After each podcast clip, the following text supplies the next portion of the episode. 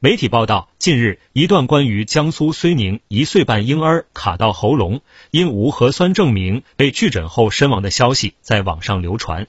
该消息称，四月二十九日晚间，该婴儿不知道吃到何物卡到喉咙，其家人随后拨打幺二零前往睢宁县人民医院救治。到达急诊后，医院让其先做核酸，做完后，医生表示需要等到核酸结果才能进行救治。在等待的近七八个小时期间，并未对孩子进行施救，家长无奈发火，才给孩子挂上了吸氧机。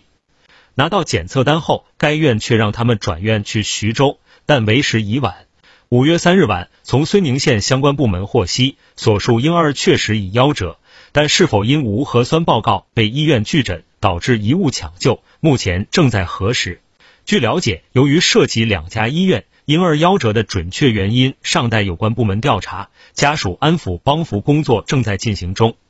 据睢宁县新冠肺炎疫情防控指挥部五月三日发布通告，五月二日零到二十四点，睢宁县无新增本土新冠肺炎确诊病例，新增本土无症状感染者两例，均在管控人群中发现，已闭环转运至市定点医院接受隔离医学观察。自疫情爆发以来，尤其是在当前疫情多点散发的情况下，核酸检测结果成为出入很多公共场所的重要证明，包括前往医院就医。三月十九日，国家卫健委召开新闻发布会，国家卫健委医政医管局局长焦亚辉表示，疫情发生时，如何保障广大人民群众正常医疗服务需求，也是要重点考虑的一个问题。要解决最后一米，一是要解决一出一进，二是要解决一来一回。